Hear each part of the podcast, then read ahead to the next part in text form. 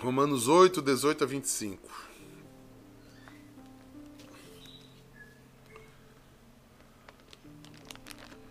Romanos 8, eu vou até abrir já na outra Bíblia também, para a gente ver as duas. De 18 a 25.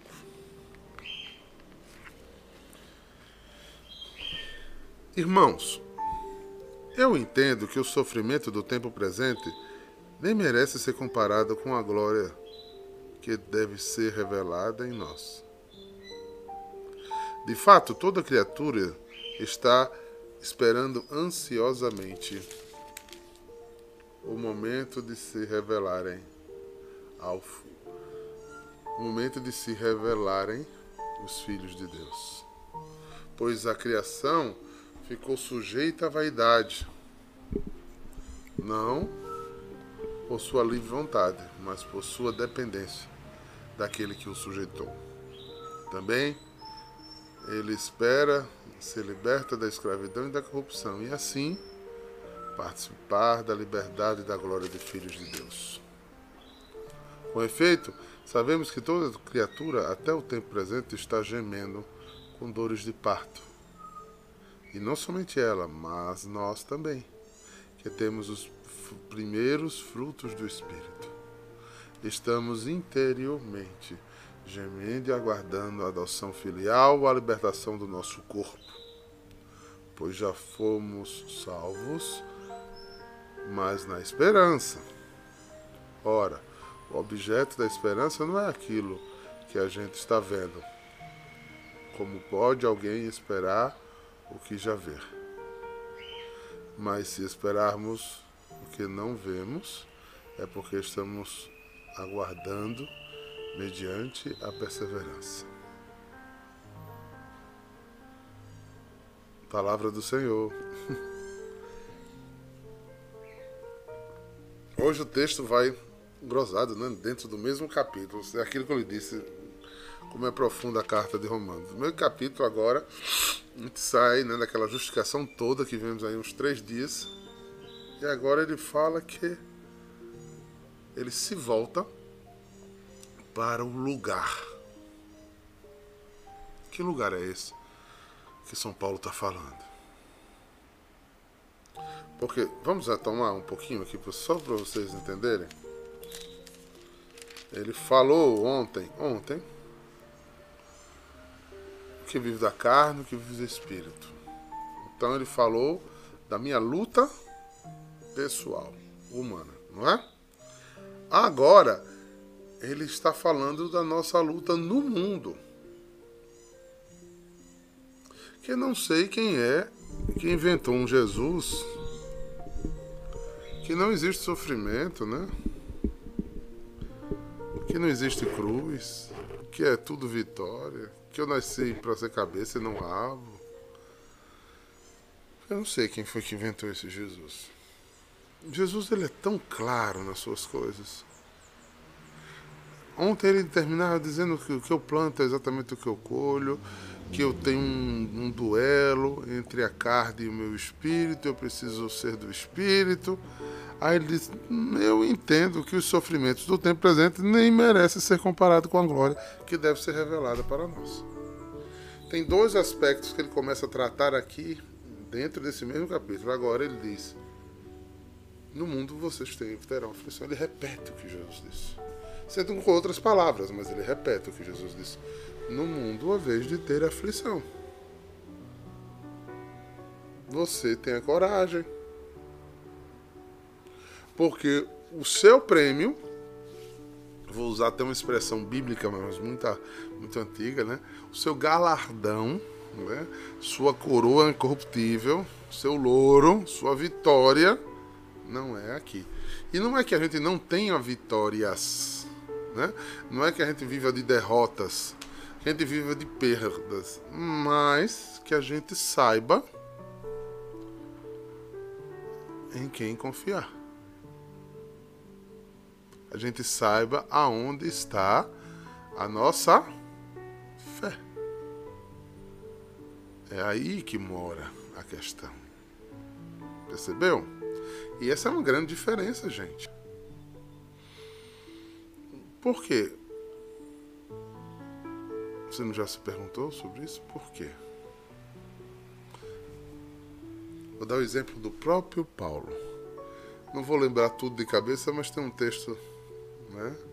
Numa das cartas que ele diz: Naufraguei cinco vezes, fui preso. Por quatro vezes, eu acho, levou 32 chicotadas. Por mais quatro vezes levou vara. Foi apedrejado. Foi picado por serpente. Era doente, vivia com febre. Você está vendo como era claro na cabeça dele que, embora ele passasse todas as coisas aqui na terra, o que ele esperava não estava aqui? que a grande vitória de Paulo era agregar-se a Cristo. E tudo que ele vivesse de sofrimento no tempo presente seria ansiedade para a glória, porque lá ele receberia, lá passará, lá terminará. Isso para os ateus, isso para os materialistas, isso para os existencialistas é alienação.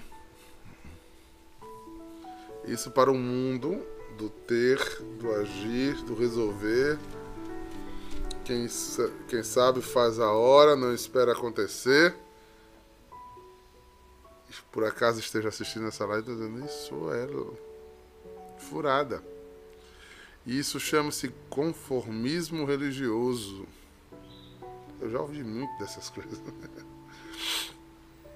E eu vou olhar para o meu irmão que não crê e digo: não questiono você como meu interlocutor. Eu só tenho para dizer a você, meu irmão, que a verdade é bem maior. Porque ele não revelou isso para os entendidos, nem para os sábios, e sim para as crianças para os tolos. A decisão de ser sábio é sua, sábio da sabedoria humana, né? A decisão de ser sábio é sua, de ser de Deus, de ser completamente de Deus e deixar a sua vontade ser maior do que a sua e saber esperar as demoras de Deus. Não é, Miguel? Precisar esperar o movimento de Deus. Porque agindo Deus, ele impedirá o que falei ainda há pouco. Quando ele quer mover, ele move. E tudo acontece de uma hora para outra. Se eu fosse lá do tempo de Paulo, eu geralmente gostaria de, de pegar o barco depois do dele ou antes. Porque só naufrágio foram cinco. Acaba não, não era muito bom andar com ele não? Preste atenção, gente. Olha o versículo 19. De fato, toda criatura espera ansioso. Toda criatura o quê? No momento de se revelar o Filho de Deus. Todo aquele que é salvo. Todo aquele que crer. Gente, isso é muito sério. Dentro da nossa igreja tem pessoas que não creem que a parousia acontecerá. Existe um ramo teológico na igreja que negacionista que fica negando que ele um dia voltará. Dizem que a parousia é a morte de cada um, é além do tempo. Quem morre antes da parousia final terá sua parousia no momento certo. Terá seu encontro no momento da morte. Mas negar essa ordem de Deus e de vocês estão olhando aqui para cima porque ide. que do mesmo jeito que vocês estão vendo ele subir, vocês vão ver ele voltar, ele descer. Tinha uma musicazinha no meu tempo de renovação, logo no começo, que dizia: Eu quero ter um coração de criança para amar meu Pai. Tem certos mistérios e princípios da fé cristã, cristã que precisam de coração de criança. Porque você, muito adulto, vira espectador. Você nem crê, nem não crê. Você passa a ser um espectador, alguém que observa se é possível, revele-se. se, se aconteça, se mostre. Né? Eu fico no aguardo. Eu gosto das coisas, mas tem coisa que ainda não entra na minha cabeça. Eu escuto muitas falas assim, e mais do que escutar falas assim, eu percebo pessoas se comportando assim eu percebo em espírito pessoas orando assim, né? desencontradas, sem o dom da fé. E eu temo muito por esse tipo de comportamento, porque isso pode se estender para muitas coisas, até mesmo o crer nos mistérios mais possíveis da nossa fé. E mais impossíveis. Ao homem. Pão virá Deus, vinho virá Deus, é, cura,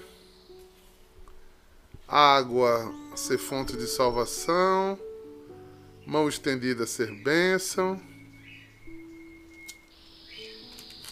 a existência de vida após esta vida, além de existir, ter um lugar, ter o nome desse lugar e ter morada para mim nesse lugar. Acreditar em todas essas coisas, todos esses mistérios, é fé. Porque senão você se perde aí, você fica como espectador. Sinto muitas vezes algumas pessoas olharem para a Eucaristia como uma grande incógnita. incógnita. Até porque tem outras denominações cristãs que questionam, né? E colocam dúvida na cabeça das pessoas. As pessoas não sabem se creem, não sabem o que creem, em quer crer, e não se lança. Mais do que mais do que qualquer coisa, você precisa ter uma experiência. Tem que passar pelos seus sentidos para que isso possa realmente ser fecundo em nós. Senão, o que somos, o que queremos, o que fazemos, fica tudo muito relativo. Aí vai faltar o que está dito aqui no versículo 20, pois a criação ficou suspeita, suspeita da vaidade, da produção do que eu faço, que eu falei ontem. Não por sua livre vontade, mas por sua dependência do que, daquilo que se sujeitou. A gente está preso nesse invólucro chamado corpo, nessa materialidade Ninguém consegue entrar dentro de nós, não ser Deus. Isso nos coloca como âncoras muito pesadas, pisando nesse chão. É uma gravidade imensa. E por isso que Eclesiastes diz, vaidade da vaidade, sempre, tudo é vaidade. A vaidade ela nos corrompe e nos consome em todos os lados. Veja, parece que quanto mais adultos somos, mais vaidosos somos. É, Às vezes não dançamos, não brincamos, não não louvamos a Deus com alegria espontânea de criancinhas, que a renovação propõe, porque a gente está velho. É ridículo fazer isso. Eu não me vejo fazendo isso. Por quê? No que que você é melhor do que o rei Davi? No que que você é melhor do que Pedro, André, Tiago, João, que foram estavam tão ameninados e tão abestalhados no meio da rua, nove horas da manhã, foram chamados de bêbados. Não, porque eu sou pessoa adulta, eu sou médico, sou advogado, sou juiz, sou engenheiro. Não dá mais para estar tá fazendo essas coisas, já passou dessa fase. Não precisa dessas coisas. Não, não precisa, mas também não precisa não fazê-lo. Agora vai, puxou. Toma dois, três todinhos, desce na boquinha da garrafa, faz tudo que é macacada. Mas isso aí é adulto, né? É... Vai pro piseiro, rebola, parece mais uma boneca de mola. Né? Mas isso aí não tem problema não. Agora fazer isso para Deus é. São pequenas libertações que precisam acontecer para que a gente agrida o nosso impulso de carne, de ser cético, de ser dominador, de ser dono da verdade. E passa a ser criança, criança. Né? Tu viu, assim que abriu a live, Pedro apareceu aí, eu. Louva Pedro! Aí Pedro lá com as mãozinhas para cima, ou seja, se eu gritar qualquer quase para alguns adultos aqui, louva! Você talvez para não me deixar no vácuo vai ficar assim meio desengonçado, né? E vai fazer. Mas você envelheceu. Você tem vaidades. As pessoas vão achar o que de mim. Né? Muitas coisas que você não faz para Deus é com medo do que os outros vão dizer. Se eu tivesse tido esse medo, a adoração não estava aqui. Porque não foi, foram dizer não, disseram mesmo. Chegaram para Dani dizer, ele tá louco. Interno negão. Ele vai jogar a credibilidade dele pro alto. Vai. Precisamos entender que é assim. Porque senão não usufruiremos do que diz São Paulo, desse desejo, versículo 21. Também ele espera ser liberta da escravidão e da corrupção. Assim, participar da liberdade e da glória dos filhos de Deus quando eu me permito que o Espírito venha, tome raiz e faça, a corrupção do pecado começa a ser cessada. E a, aí ele vai dizer no versículo 22: Como efeito, sabemos que toda a criação, até o tempo presente, está gemendo como dores de parto.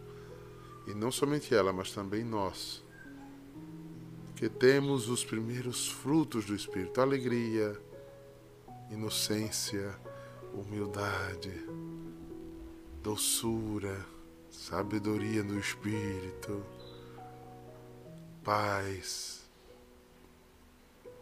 benignidade. Quando isso começa a acontecer de fato aí, nós, nossa natureza geme com vontade do mais de Deus, do fim desejado do que aquilo que os nossos olhos não viram ainda. Porque o que a gente viu não tem mais graça, gente. Por isso ele diz: pode alguém ficar esperando aquilo que já viu? Já vi, já é, já está sobre o meu domínio. Eu preciso ansiar. Como quem? Como alguém que dá a luz. Gente, é um peso, né? Carregar aquela barrigona, né? depois começar todas as contrações, dores e sofrimento. Mas é tudo por amor. e quando nasce, acabou, parece que não existiu mais nada. Né? E é aí que você vê que São Paulo compara a nossa caminhada espiritual a isso, ao carregar esse tesouro dentro de nós que vai crescendo como se a gente fosse dar à luz. Mas para isso, até o martírio vai acontecer da dor, do sofrimento, do esvaziar-se, do lutar para, para cuidar, desde que uma mulher e um homem se tornam grávidos, né? Eles cuidam do ninho, eles preparam, porque vai chegar. E a gente precisa ter essa esperança e viver preparando esse nascimento que entrou em você, que foi o Espírito Santo. Aí ele diz que isso vai concordar, vai mostrar que você está no caminho, é os frutos que acontecem em você. Mas se no lugar desses frutos você está muito amargo, você está muito azedo, você está muito brigão, você está muito ansioso, você está muito desobediente, saiba que o Espírito não está agindo em você. Você está perdendo a guerra para a carne, como disse ontem o texto. É para isso que a igreja tem o sacramento da penitência, da reconciliação reconciliados, conciliados com Deus andamos gestando. Nossa gravidez precisa evoluir. Ninguém sabe o tempo. Mas a nossa nosso templo precisa crescer. Porque o espírito de Deus vai crescendo em nós ao ponto de São Paulo dizer que a um determinado momento não é mais eu que vivo, é Cristo que vive. Será que esse menino cresceu? É quase uma mutação, é quase um alien que entrou no corpo e roubou o corpo do outro. É. Ele vai se expandindo, se expandindo, crescendo até que a gente nasça para a eternidade. E jogue esse invólucro velho no buraco, na terra, no pó, porque do pó eu nasci e para o pó eu voltarei. E não adianta querer esticar a existência aqui, você vai morrer no dia e na hora que Nosso Senhor desejar. E não adianta espernear com que os forem, forem antes, porque é o dia de cada um. Porque, como ele disse lá em João, quando chegar o momento eu voltarei e os levarei comigo. Pô, não adianta espernear, gritar. Né? A gente chora de saudade. Mas todos nós precisaríamos ansiar, viver aguardando essa espera e viver dando espaço para que ele cresça. E a gente enfrenta. Quanto maior a barriga, eu nunca fui grávido não, mas tive uma mulher que teve três gravidezes e uma delas imensa, né? com gêmeos com 3 quilos que nasceu cada um. Eram 6 quilos só de menino. E minha mulher não é do tamanho de Gil Soares, não, nem de Luísa, não. Era 30 quilos a mais, né? Você não conseguia nos últimos dias e chegou aos nove meses, né? A gente não conseguia passar a mão na barriga dela que dava contração. É, a pelinha fina, as veias se vendo todas, era uma coisa.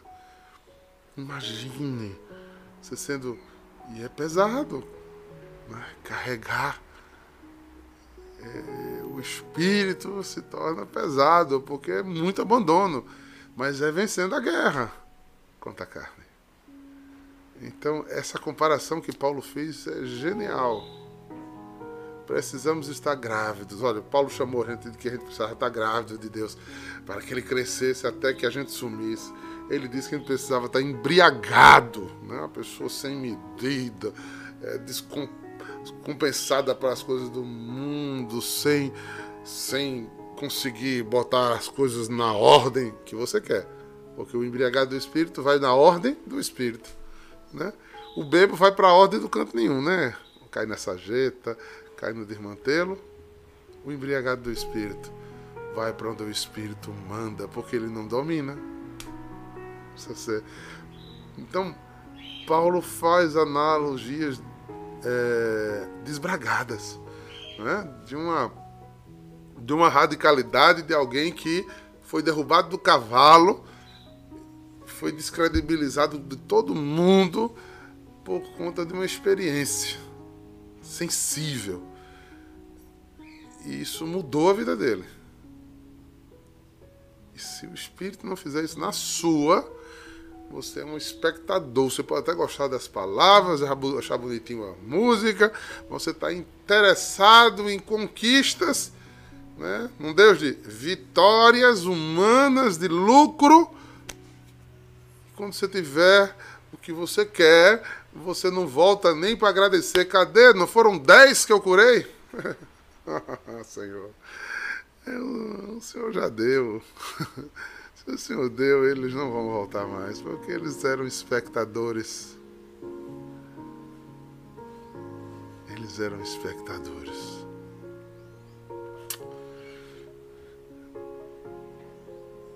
Jesus precisa de pessoas dispostas a este abandono. E neste abandono, ser dele por inteiro por inteiro.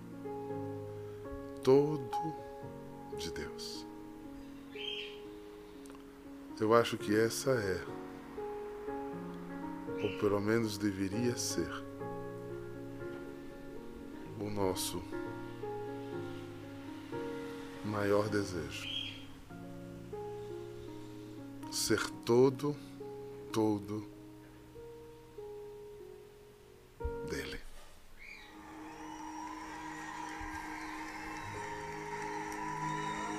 que é que nos falta? Coragem. Coragem. Façam como eu.